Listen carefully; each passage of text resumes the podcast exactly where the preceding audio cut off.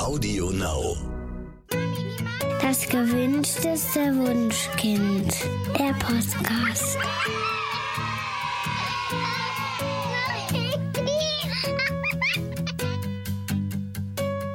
Hallo und herzlich willkommen zum gewünschtesten Wunschkind der Podcast. Heute mit Katja Seide, Susanne Mirau und Dominik Schuster. Herzlich willkommen, ihr beiden. Dominik, äh, wir wollen heute über deinen Dokumentarfilm Good Enough Parents sprechen, in dem Susanne Mirau als eine der ExpertInnen äh, zu sehen ist. Seit ich Vater geworden bin, begegnen mir immer wieder die gleichen Ratschläge. Du hast jetzt vielleicht das Gefühl, du musst das Kind hochnehmen, aber dann verwöhnst du es zu sehr. Damit verziehst du dein Kind. So wird dein Kind nie selbstständig. Helfen diese Weisheiten uns wirklich oder sind sie nicht eher gefährlich?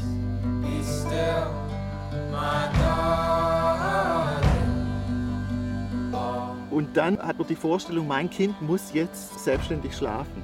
Und dann verhärten sich die Fronten. In diesem Film begebe ich mich auf eine Reise zu Menschen, die diese alten Weisheiten auf den Prüfstand stellen. In deinem Film setzt du dich ja mit äh, alten Erziehungsmythen und Erziehungsweisheiten auseinander. Wie bist du denn auf die Idee gekommen, einen Film über eben diese alte Erziehung zu drehen? Ja, vielen Dank für die Einladung, dass ich ähm, von dem Film erzählen darf hier.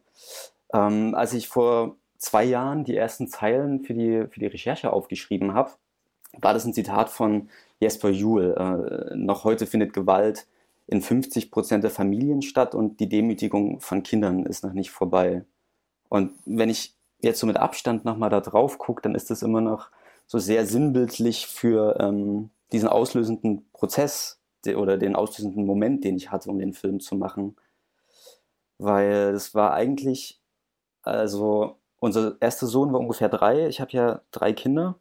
Und als er so ein paar Monate in der, in der ersten Kita war, gab es gab's so einen Moment, wo meine Partnerin und ich dachten, okay, hier finden irgendwie Sachen statt, die wir ziemlich grenzüberschreitend finden gegenüber unserem eigenen Kind und auch den Kindern, die in der Gruppe sind. Und dann haben wir uns mit den Eltern zusammengesetzt und darüber gesprochen und haben dann ganz viel Feedback bekommen, so hey, das ist doch, aber, also was ist euer Problem?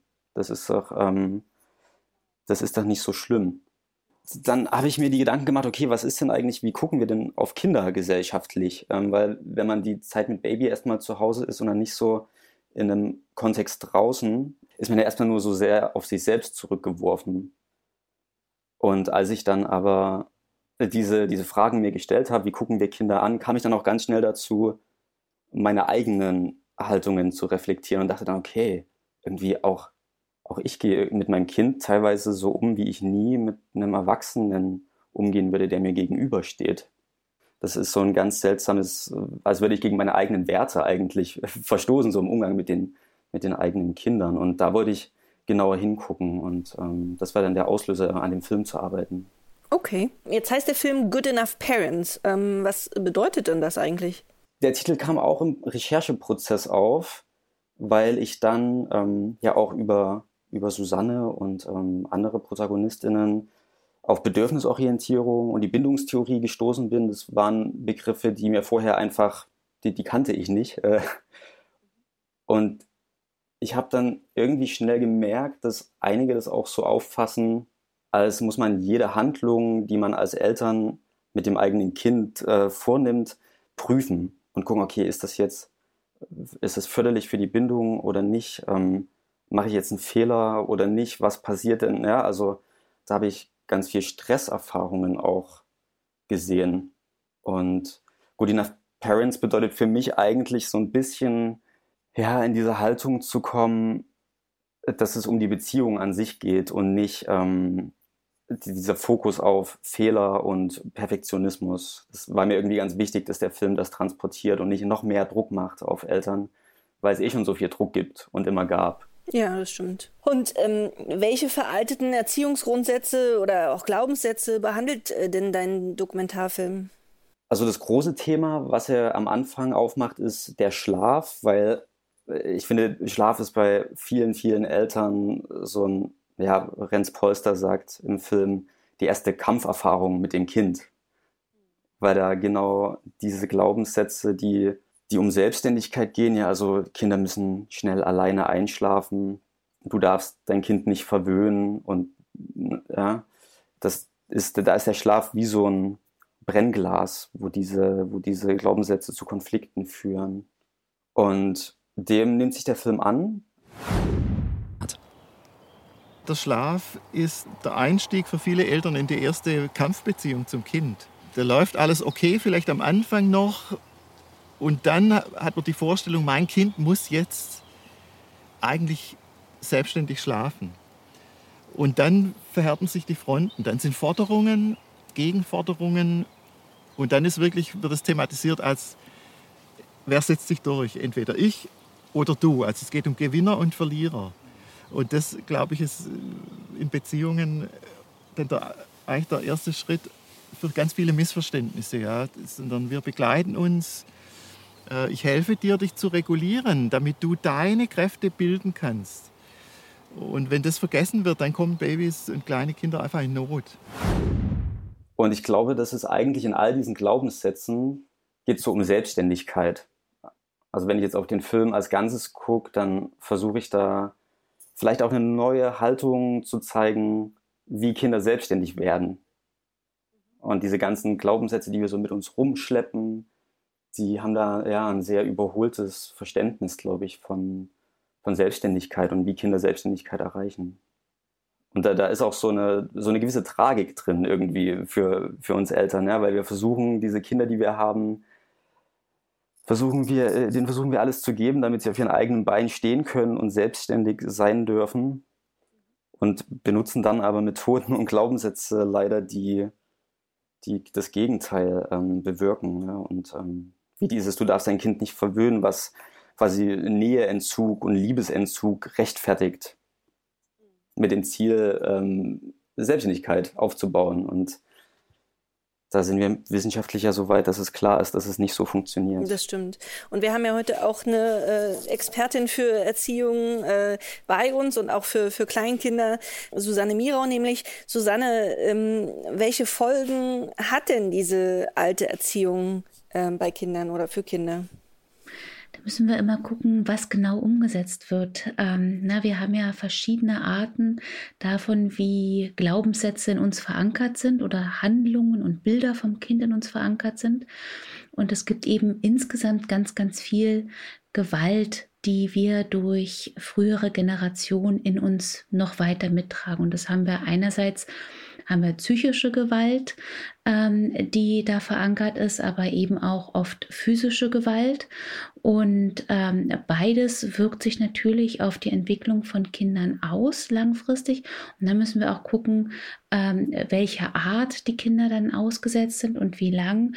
Aber tatsächlich gibt es, wenn wir halt drauf schauen, was Gewalt insgesamt bewirkt. Ne, da haben wir tatsächlich ähm, einmal langfristige psychische Folgen. Wir haben aber auch Folgen auf das Stressverarbeitungssystem beispielsweise, ähm, was mit dann dem Umgang mit Stress ähm, beeinflusst, aber durch diese gestörte Stressverarbeitung sich dann wiederum auch körperlich auswirken kann. Ja, und gerade auch bei schwereren Gewalterfahrungen, sowohl psychisch als auch körperlich, kann es halt auch langfristig einfach zu psychosomatischen Leiden kommen. Und ähm, ja, dass es einfach kein positives Selbstbild gibt, dass das Selbstwertgefühl mit Leidenschaft gezogen ist. Wir können äh, Bindungsängste entwickeln, ähm, ja, also es gibt tatsächlich vielfältige Folgen, die wir sowohl jetzt in der Gesellschaft sehen, dadurch wie Erziehung stattgefunden hat früher, als auch eben weitergetragen werden können, wenn wir Erziehung nicht verändern. Jetzt stellt sich mir die Frage, warum diese Erziehungsgrundsätze sich so hartnäckig in unserer Gesellschaft halten. Ja, das äh, frage ich mich auch immer. Nein, also tatsächlich ähm, ist das halt eine ganz schön schwierige Sache. Also wir wissen mittlerweile ja aus der Forschung ganz, ganz, ganz viel, dass eben dieses bedürfnisorientierte und bindungsorientierte Verhalten gesund ist, also für die psychische, körperliche Entwick und, und körperliche Entwicklung, ähm, dass das auch für Resilienz, also psychische Widerstandsfähigkeit wichtig ist. Ja, wie gehen wir mit Krisen um? Wie können wir die bewältigen? Ähm, wir wissen aus Neurowissenschaft, Psychologie, Medizin, alle Wissenschaften sagen eigentlich, bindungs- und bedürfnisorientiert ist der richtige Weg. Und trotzdem müssen wir ankämpfen, einmal gegen Glaubenssätze, aber eben nicht nur gegen diese Glaubenssätze, sondern auch ähm, macht das ja was mit uns. Also wenn wir in einem bestimmten Klima aufgewachsen sind und mit einer bestimmten Art von Erziehung, dann wirkt sich das beispielsweise auch aus auf Empathie. Und wir kennen alle diesen Spruch, hat, hat dir ja auch nicht geschadet oder hat mir ja auch nicht geschadet. Ne, aber tatsächlich ähm, verändert sich etwas in Empathie, in Einfühlungsvermögen, in Gefühlswahrnehmung auch, ähm, also prinzipiell Gefühlswahrnehmung. Ähm, und das macht es dann schwer, Kinder anders zu begleiten. Ja, also wenn ich nie gelernt habe, mein Gefühl von Wut zum Beispiel wahrzunehmen und damit richtig umzugehen, dann habe ich da so ein wütendes kleines Kind vor mir und weiß gar nicht, was mache ich denn da jetzt eigentlich richtig? Ja, wie gehe ich denn damit gut um? Wie kann ich das begleiten? Wie darf denn Wut überhaupt sein und so? Na, also dadurch, dass wir einerseits ähm, selber das nicht gelernt haben, fehlen uns Vorbilder, dann kann, können wir ähm, beeinflusst sein oder beeinträchtigt sein in der Begleitung. Und dazu kommen eben auch noch diese hartnäckigen ähm, Vorstellung von früher, wenn du das falsch machst, dann wird dein Kind ein Tyrann, ähm, das Kind tanzt dir nur auf der Nase herum ähm, und so weiter. Also es ist so ein Zusammenspiel von vielen schwierigen Faktoren, die dazu führen, dass sich falsche Vorstellungen immer noch halten. Und du hast es gerade schon äh, angedeutet, also äh, unsere eigenen Kindheitserfahrungen, die beeinflussen ganz offenbar auch die Erziehung, äh, die wir jetzt unseren Kindern geben. Ist das richtig? Ja, wir sind, und das ist das Schöne, wir sind nicht ähm, darauf festgelegt. Ja, wir müssen nicht alles gleich machen. Wir können tatsächlich etwas verändern, indem wir uns verhalten. Selbst dann, wenn wir ganz, ganz negative Erfahrungen gemacht haben, müssen wir das nicht weitergehen. Wir können den Kreislauf durchbrechen. Und dafür ist eben Aufklärung ganz wichtig. Ne? Zum Beispiel wie in dem Film, dass ganz viele Informationen gegeben werden dazu, warum das richtig ist, anders mit Kindern umzugehen. Ähm, und auch, wenn wir dann ähm, als Eltern durch die Kinder wieder neu ins Fühlen kommen, ja, wenn wir das reflektieren, was passiert denn da eigentlich? Ähm, wie geht es meinem Kind, wenn wir wieder beobachten und wahrnehmen und ein Verständnis bekommen dafür, was sind eigentlich Bedürfnisse auch? Ne? Und dann auch sehen, aha, meine eigenen Bedürfnisse, da habe ich vielleicht auch Schwierigkeiten damit, die auszusprechen. Dominik, du bist Vater dreier Kinder, hast du gerade äh, uns erzählt. Hast du am Anfang auch nach Bauchgefühl irgendwas gemacht, was du heute als falsch einschätzen würdest?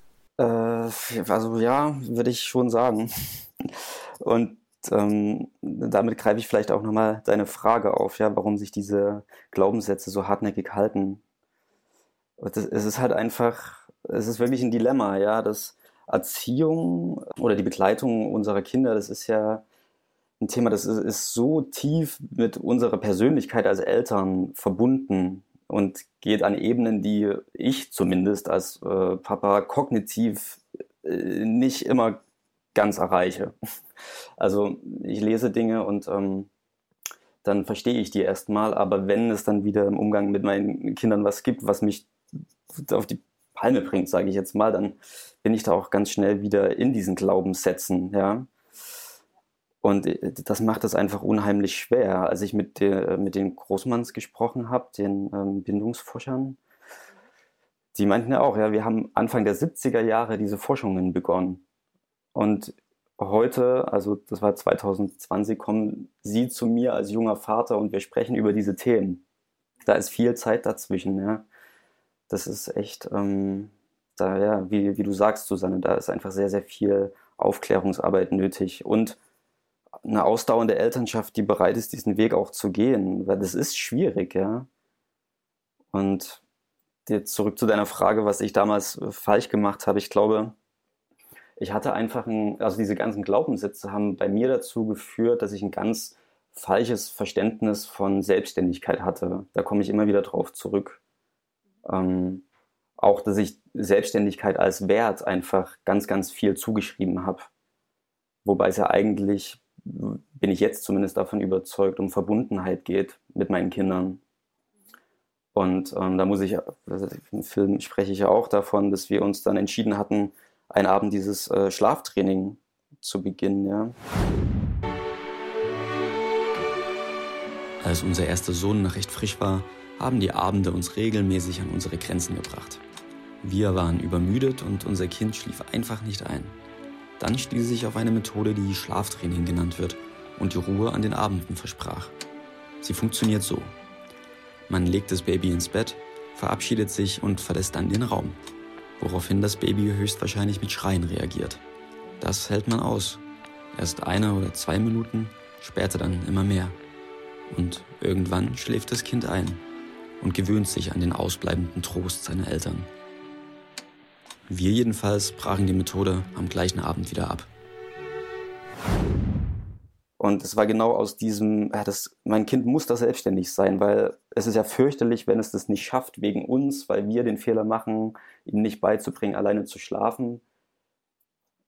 Ohne jetzt eine konkrete Vorstellung zu haben, was denn dann wirklich das Schlimme ist, was passiert, ja. Also, aber das war so wichtig, weil dieser Glaubenssatz so stark war und das, ähm, ja, das ist schon schlimm einfach, finde ich, wie tief das ja, sitzt. Ja. ja, aber genau, das merken wir alle. Wir haben ja alle unsere Glaubenssätze. Ähm, Susanne, in dem Film wird auch das ähm, Thema psychische und physische Gewalt in Kitas angesprochen. Ähm, was passiert denn da heute noch in den Kitas? Ja, das ist tatsächlich ein schwieriges Thema. Ähm, da hat ja ähm, die Anke Elisabeth Ballmann auch ein ähm, sehr mitreißendes Buch Seelenprügel drüber geschrieben ähm, und berichtet über die Zustände in deutschen Kitas. Ne? Und natürlich möchte ich das jetzt nicht verallgemeinern. Ja, ähm, es gibt auch tolle ErzieherInnen und tolle Einrichtungen. Ja, ähm, aber prinzipiell ist das eben so, dass natürlich einmal die dort tätigen Personen genauso wie Eltern immer noch Glaubenssätze in sich tragen, ähm, die schwierig sein können ähm, dass die ähm, Ausbildung, Fortbildung noch nicht ausreichend bearbeitet ist an einigen Stellen mit neuen Forschungserkenntnissen. Und dass halt Institutionen, ähm, in denen eben es bestimmte starre Muster gibt, ne, wie in Kitas und in Schulen, eben auch schnell dazu neigen oder die Rahmenbedingungen schaffen, dass da Gewalt stattfindet. Also wenn wir zum Beispiel davon aus, zum Beispiel davon ausgehen, ähm, alle Kinder müssen zu einer bestimmten Uhrzeit ins Bett gehen. Ja, oder der Alltag gibt es nur her, dass alle Kinder gleichzeitig auf Toilette gehen. Ja, und wenn wir uns einmal kurz da hineinversetzen und uns vorstellen, wir wären bei der Arbeit und äh, nach dem Mittagessen würde dann ähm, der Chef, die Chefin sagen, und jetzt geht ihr bitte alle zusammen auf Toilette. Ja, das ist völlig ähm, wir würden erstmal sagen, hä, aber Persönlichkeitsrechte und wir würden eben auch sagen, vielleicht muss ich ja gar nicht jetzt, sondern erst in einer halben Stunde. Ja, oder ich musste viel früher. Ja, und diese Rahmenbedingungen, die wir oft haben, was natürlich auch daran liegt, dass dieses ganze ähm, System unterfinanziert ist, dass wir einen schlechten ähm, Personal-Kind-Schlüssel haben, ähm, dass vielleicht die Räumlichkeiten nicht ausreichend sind für individuelle Bedürfnisse und so weiter. Das führt eben dazu, dass es Stress gibt. Einmal für die Kinder gibt es Stress, aber eben auch für die begleitenden erwachsenen Personen. Und dieser Stress, genauso wie bei Eltern, wirkt sich halt Stress immer negativ aus auf das Verhalten oder kann sich sehr negativ auswirken auf das Verhalten und begünstigt halt ja, negative Erziehungsmethoden, die dann stattfinden. Also, dass die Kinder ähm, gezwungen werden zu bestimmten Sachen oder ganz, ganz häufig. Ich weiß noch, als ich noch studiert habe und wir in Kitas waren, ähm, habe ich das erste Mal Lätzchenfixierung gesehen. Ja, dass halt diese Lätzchen äh, den Kindern um den Hals gemacht werden. Die Lätzchen werden dann auf den Tisch gelegt und oben auf das Lätzchen kommt der Teller rauf, weil dadurch äh, die Kinder halt das Essen weniger auf den Fußboden kleckern ähm, und überhaupt weniger eingeschmattert sind, weil die ähm, Erzieherinnen in dieser Gruppe, wo das gemacht wurde, zu wenig Zeit haben. Ja, also solche Rahmenbedingungen begünstigen dann eben Gewalt und das finden wir an sehr vielen Stellen. Das lesen wir ja leider auch immer wieder dass es gerade ähm, in bestimmten Situationen wie Schlafen oder Essen, ne, gerade diese Konfliktsituationen immer wieder zu Übergriffen kommt, die zum Teil schwerwiegende Folgen für die Kinder haben. Die Stadt, in der ich wohne, wächst und damit auch der Bedarf an Kinderbetreuungseinrichtungen. Eine Studie der Bertelsmann Stiftung aus dem Jahr 2020 zeigt, dass die Situation in Kitas und Krippen deutschlandweit immer noch dramatisch ist. Der Personalmangel ist so gravierend, dass sich nach im März 2019 74 Prozent der Kita-Kinder laut der Studie in nicht kindgerechter Betreuung befanden. Die Gruppen zu groß, die Erwachsenen unter zu großer Belastung. Und äh, oft wird Eltern ja geraten, das Weinen ihrer Kinder zu ignorieren. Also das ist eins der großen äh, Leitsätze, finde ich, der, dieser alten Erziehung, die wir versuchen irgendwie ähm, zu bekämpfen. Das ist ja falsch. Also Weinen sollte man nicht, nicht ignorieren. Ähm, was passiert denn in einem solchen Moment mit dem Kind, Susanne? Ähm, da müssen wir tatsächlich noch ganz viel also an diesem Emotionsthema arbeiten. Na, also wenn die Kinder weinen, dann hat es ja einen Grund. Genauso wie jedes andere Verhalten äh, können wir auf irgendein Bedürfnis zurückführen. Ja, das Verhalten ist ja nicht etwas, was immer so feststeht und behoben werden kann oder muss, mhm. sondern eigentlich oder abgestellt werden kann, sondern wir müssen halt schauen, was steht eigentlich dahinter? Warum weint das Kind? Ja, und das Kind weint, weil irgendein Bedürfnis unerfüllt ist.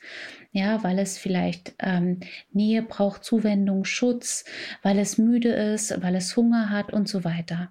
Ne, und jetzt einfach nur dieses Verhalten abzustellen, ähm, führt dazu, dass das Kind eben merkt, meine Bedürfnisse werden nicht gehört, ich bin nicht wichtig ähm, und das wirkt sich halt langfristig aus. Gleichzeitig ist es natürlich gerade beim Weinen so, dass die Kinder Stress haben. Ja, und das, ähm, ich glaube, da habt ihr auch einen schönen Artikel auf dem Blog, ähm, was da passiert mit diesen, ähm, wenn, wenn die Kinder die ganze Zeit Stress haben, ja, und Cortisol ausgeschüttet wird und sich das ja auch negativ auswirken kann auf den Körper und auch langfristig dazu führt, dass das Stressverarbeitungssystem verändert wird von den ja. Kindern und die dann ähm, viel empfindsamer sind für Stress als äh, wenn sie gelernt haben, mit Stress eben umzugehen. Ne? Und genau das ist dann das weitere Problem. Die Kinder lernen keine effektiven Problemlösungsstrategien. Ja, es gibt dann halt nur Ausschalten davon, aber sie lernen nicht, wie kann ich gut damit umgehen oder auch ähm, in welchen Situationen, wenn ich jetzt zum Beispiel traurig bin, ja, dann sich Hilfe zu holen und getröstet werden zu können und zu wollen, ja, dass man, das ist ja auch etwas, was wir Erwachsene manchmal, was uns schwer fällt, ne, Hilfe zu holen, anzunehmen, auch weil wir das vielleicht selber nicht gelernt haben oder nicht lernen durften. Dabei ist es sowas Wohltuendes, wenn es einem schlecht geht, dann einfach zu sagen, ich brauche jetzt jemanden, der mich in den Arm nimmt, der mich tröstet. Und was uns eben an den ersten drei Jahren fasziniert, ist diese Erfahrung, die das Kind dann macht. Also es ist frustriert, es weint. Bleibt es dann allein oder kommt zumindest die Stimme der Mutter oder des Vaters aus der Küche und sagt, ich komme gleich? Oder was ist denn? Also es ist nicht, es, es äußert sich und ob das Äußern eine positive Konsequenz für das Kind hat, das lernen sie von Anfang an. Und deswegen ist es für uns eben wirklich sehr unbiologisch sogar, auf ein Weinen nicht zu reagieren. Und das ist, glaube ich, für die kleinen Kinder noch ein Riesenproblem. Werde ich verlassen, dann muss ich sterben. Und die Bindungstheorie ist ja sozusagen eine Theorie, die davon ausgeht, ich schaue aus der Interessenlage des Kindes, um zu verhindern, dass das dass das Kind eine Fehlentwicklung durchläuft.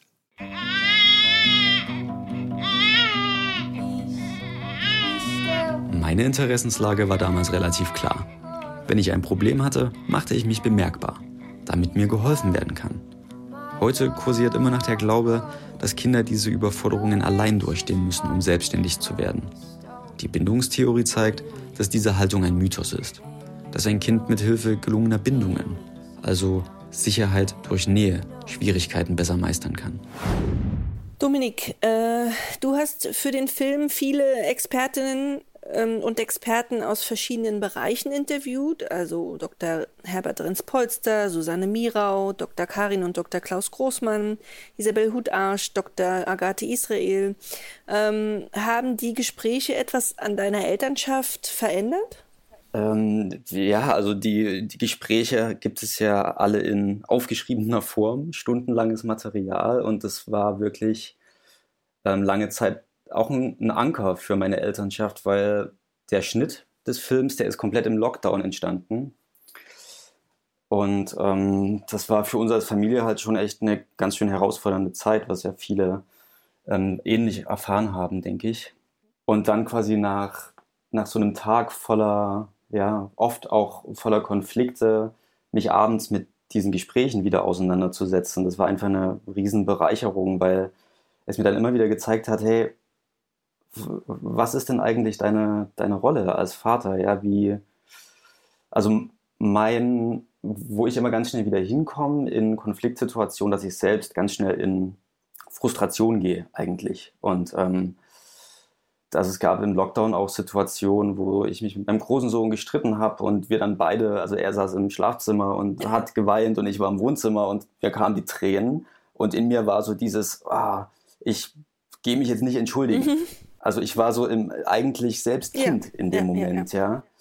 ja. Ähm, und das habe ich doch öfter, als ich das will. Und die Gespräche, die ich für den Film führen durfte, haben, glaube ich, wirklich dazu geführt, dass ich dann in, auch in dem konkreten Moment gesagt habe, ey komm, jetzt, du bist der Erwachsene, jetzt geh bitte zu deinem Kind und zeig ihm, wie man mit dieser Situation angemessen umgeht und entschuldige dich und versuche hier wieder in, in die Beziehung zu gehen. Und ähm, da bin ich wirklich diesem ganzen Filmprozess auch super dankbar, dass ich da so viel, ja, so viel Input für meine eigene Vaterschaft auch bekommen habe. Ja. Immer wieder in diesen Perspektivwechsel auch zu kommen. Was erlebt denn eigentlich gerade mein Kind und warum macht es mit mir das, was es mit mir macht? Ähm, das ist ja nicht mein Kind, was das in mir auslösen will, ja. Und ähm, ja, das hat schon viel geändert auf jeden Fall. Und gleichzeitig ähm, hat es mich auch ein Stück weiter noch politisiert in der Thematik, die, die du ja auch vorhin ähm, angesprochen hast, Susanne, ja, was die Situation in Einrichtungen angeht und die strukturellen Probleme, die da nochmal in einem ganz anderen Rahmen auch zu Druck und Gewalt führen. Und äh, da hoffe ich, dass der Film auch einfach Dinge bewegen kann, damit da mehr hingeguckt wird. Ja, das hoffe ich auch. Ähm, Susanne, ist, unser Podcast neigt sich dem Ende zu. Ich würde dir gern sozusagen die letzte ähm, Frage geben.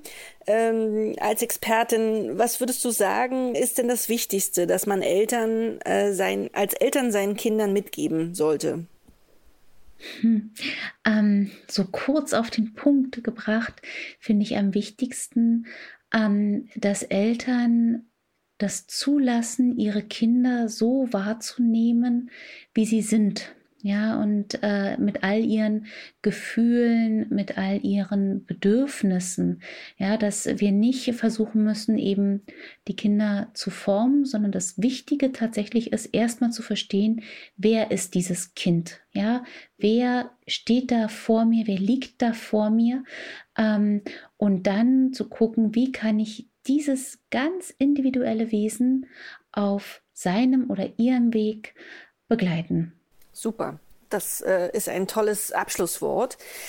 Man kann den Film Good Enough Parents auf vimeo.com äh, ansehen. Und zwar kann man den streamen für 8,50 Euro, beziehungsweise man kann ihn auch kaufen für 9,99 Euro. Und äh, man kann die DVD bestellen für 10 Euro auf der Webseite goodenoughparents.net. Ähm, beziehungsweise für KursleiterInnen und FamilienberaterInnen ähm, gibt es sogar das Praxispack für etwa 100 Euro. Ähm, das hat die Lizenz zum äh, unbegrenzten Vorführen des Filmes und dann auch noch 110 Minuten ähm, Bonusinterviews mit den ExpertInnen, äh, die eben in dem Film zu sehen sind. Also ich fand den Film großartig und ich würde allen HörerInnen raten, sich den anzugucken. Ähm, der ist wunderschön, ähm, der ist viel besser als Elternschule und äh, der erklärt relativ ähm, genau, ähm, warum wir sozusagen die bindungs- und bedürfnisorientierte äh, Elternschaft ähm, versuchen, ähm, ja, bekannter zu machen. Dominik, Susanne, ähm, vielen Dank, dass ihr hier wart in unserem Podcast und über den Film gesprochen habt. Das, ich fand es gerade ganz toll und äh, habe auch noch mal viel mitgenommen. Also Dankeschön. Danke dir. Sehr gerne. Schön hier gewesen zu mhm. sein. Und ähm, wir hören uns in 14 Tagen wieder. Dann ist Danielle auch wieder mit dabei. Und bis dahin sagen wir Tschüss. Ciao. Das war der Podcast vom gewünschtesten Wunschkind. Und zum Schluss möchten wir euch noch einen Podcast vorstellen und dafür lassen wir am besten die Hosts selbst zu Wort kommen. Hallo, wir sind Jenny und Marco. In unserem Podcast zwischen Windeln und Social Media reden wir über unser Leben als frisch gebackene Eltern und Social Media Größen. Jeden Donnerstag gibt es eine neue Folge zu Themen, die uns und auch viele andere Menschen bewegen. Auch unsere Zuhörer lassen wir gerne in unserem Podcast zu Wort kommen. Wir freuen uns, wenn ihr mal bei uns reinhört, wenn es heißt Jenny und Marco zwischen, zwischen Windeln und Social Media. Audio Now.